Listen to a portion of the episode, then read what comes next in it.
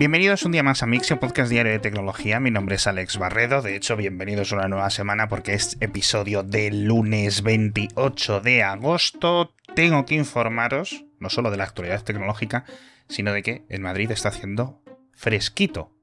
Y creo que es la primera vez en dos meses y pico que estoy grabando sin tener el aire acondicionado puesto. Nos vamos con las noticias de tecnología de esta semana que comenzamos muy potentes porque Tor el sistema de navegación anónima ha añadido un sistema de verificación de que somos usuarios reales utilizando un pequeño puzzle informático que nuestro ordenador o nuestro terminal tiene que resolver, es decir, un sistema de prueba de trabajo. No es algo para nosotros, no es como un captcha o algo, simplemente es unas ecuaciones que los diferentes nodos de la red Tor pedirán que vayamos resolviendo a medida que nos vamos conectando a uno o a otro.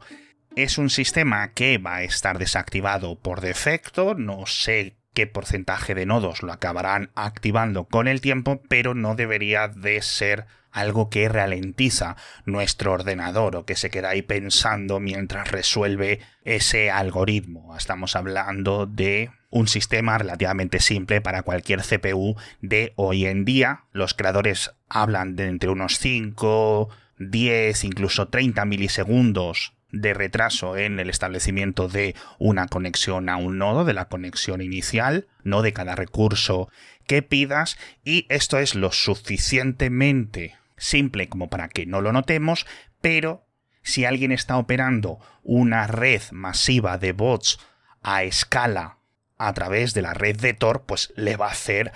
que sea computacionalmente carísimo mantenerlo, porque además es un sistema reactivo. Cuantas más conexiones intentes, más difícil va a ser resolver este sistema. No es muy diferente a la prueba de trabajo de un montón de cadenas de bloques, como por ejemplo popularizó Bitcoin hace década y media. De hecho, creo que el sistema está diseñado por uno de los de Monero. Pero bueno,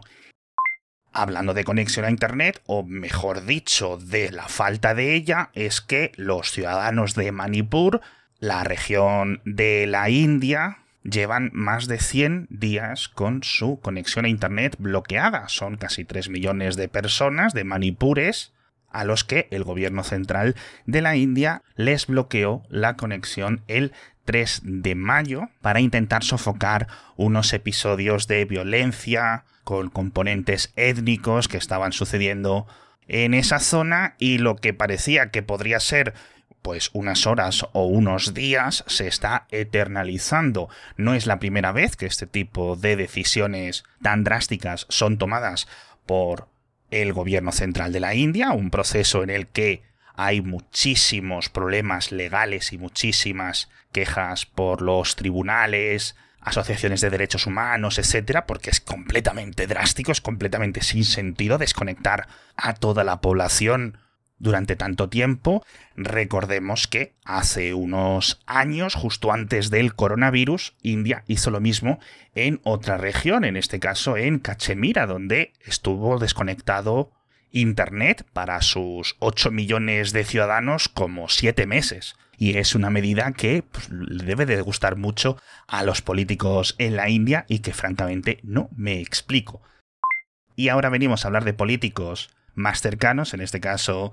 de Asturias, porque cumple un año sin abrirse el gran almacén de Amazon que se construyó en Asturias. No es el único que hay en la zona, este gran centro logístico cerca de Oviedo, que se anunció a bombo y platillo en 2021, se construyó en tiempo récord y quedó finalizado en agosto de 2022, acaba agosto de 2023 y ahí no ha entrado aún ninguna caja. Es un misterio grande porque además ni la empresa, ni los políticos locales, ni los municipales, ni los regionales saben explicar qué es lo que ha ocurrido, cuál es la situación de todas esas inversiones y cuándo se va a inaugurar y a empezar a operar, porque al final son unos hangares, por decirlo así, eh, gigantes y oye, si no los van a utilizar, pues al menos que se vendan para que otra empresa los pueda utilizar, no lo sé, me parece algo completamente loco.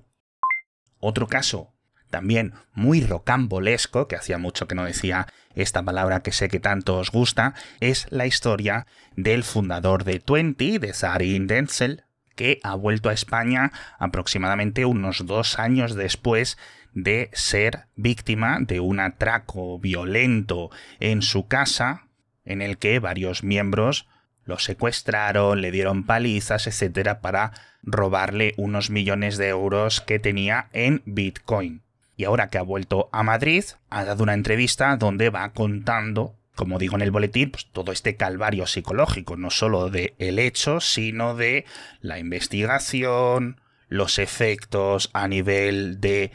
sus relaciones con conocidos, etcétera, y el misterio, ¿no? de quién ordenó ese ataque por el que algunas personas fueron detenidas unos meses después. Por cierto, los Bitcoin que querían robarle es aproximadamente unos 15 millones de euros al cambio. Los tenía almacenados en Celsius, un intercambiador que ya sabéis que declaró la quiebra y en principio no sé si los va a poder recuperar. Es un proceso judicial muy complicado que está teniendo en Estados Unidos, donde además hace unas semanas detuvieron al fundador de Celsius y le acusaron de no lo sé, todas las estafas y todas las cosas legales que se pueden acusar a alguien bajo la ley estadounidense. La verdad que una historia tremebunda y que os animo que la leáis porque la entrevista es bastante interesante. Ya sabéis que os dejo enlace en las notas del episodio.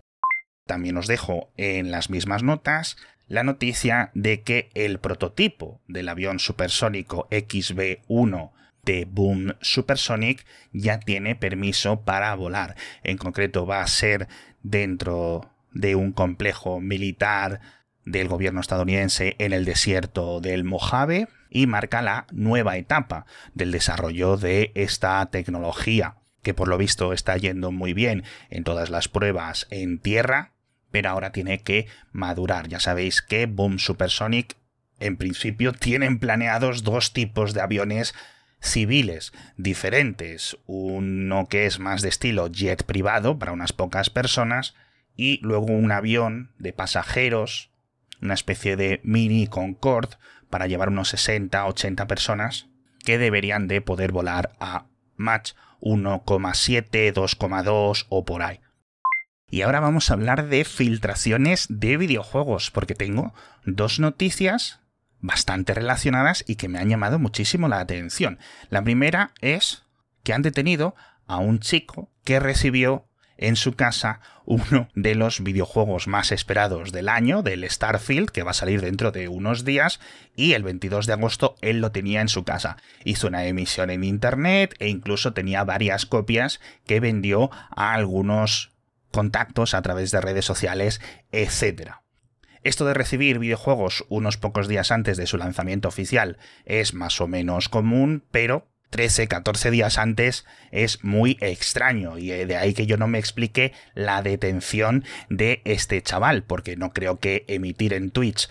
sea delito y revender copias de un videojuego que hayas comprado tú tampoco lo sea. Así que yo me imagino que las habrá robado en algún almacén o en alguna tienda que ya las había recibido para ir preparando las estanterías y todo eso. Y si este es el caso, me da mucha pena porque con toda la expectativa de este desarrollo de software, podría haber sacado muchísimo, muchísimo dinero si hubiera sido un poco espabilado como criminal en vez de ir contándolo en redes sociales.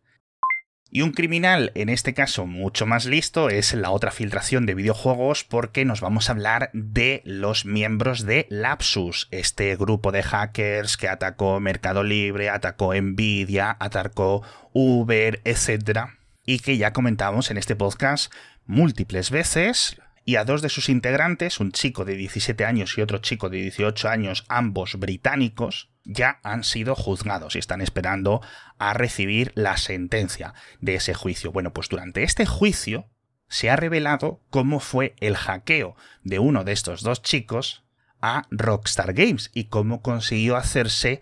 con información, pantallazos y creo que también vídeos o código fuente del Gran Theft Auto 6, porque lo hizo cuando ya estaba detenido por la policía.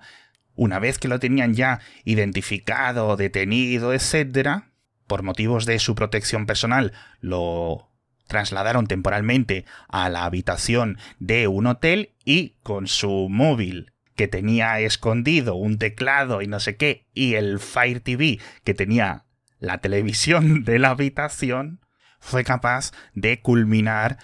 y de extraer esos datos del videojuego, yo no sé si uno de los videojuegos más esperados de la historia. Y entiendo que este no es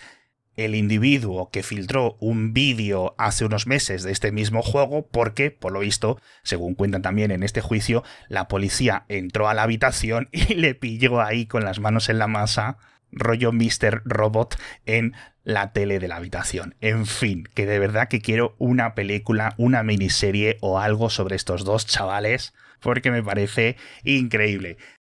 Tenemos muchas más cosas que contaros, ya sabéis que siempre Dejo noticias extra, información y artículos y enlaces en las notas del episodio o el boletín por si queréis leerlo y tener más información de la que cuento en el podcast. Hablamos de la nueva paleta de colores predeterminados para Microsoft Office, en el que, oye, después de 10 años de estos colores tan estridentes, del naranja y el azul ese que brilla tanto, incluso los colores amarillos, además de cambiar la tipografía, calibrí, etcétera, como comentábamos, vamos a tener unos colores predeterminados pues un poco más sosegados, menos saturados. Y francamente me gustan mucho más.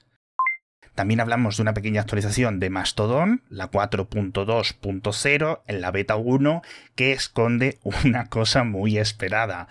por muchos usuarios, que es la búsqueda completa, el Full Text Search, que viene con múltiples filtros, múltiples condiciones y permite buscar de una forma pues muchísimo más avanzada de lo que Mastodon tradicionalmente ha permitido. Y han tardado mucho, pero quiero decir que a mí me gusta mucho también cómo lo han implementado, porque se centran en la privacidad. Primero, la instancia tiene que activarlo, es decir, al final, esto es un coste tecnológico computacional para el servidor o los servidores donde está ese contenido,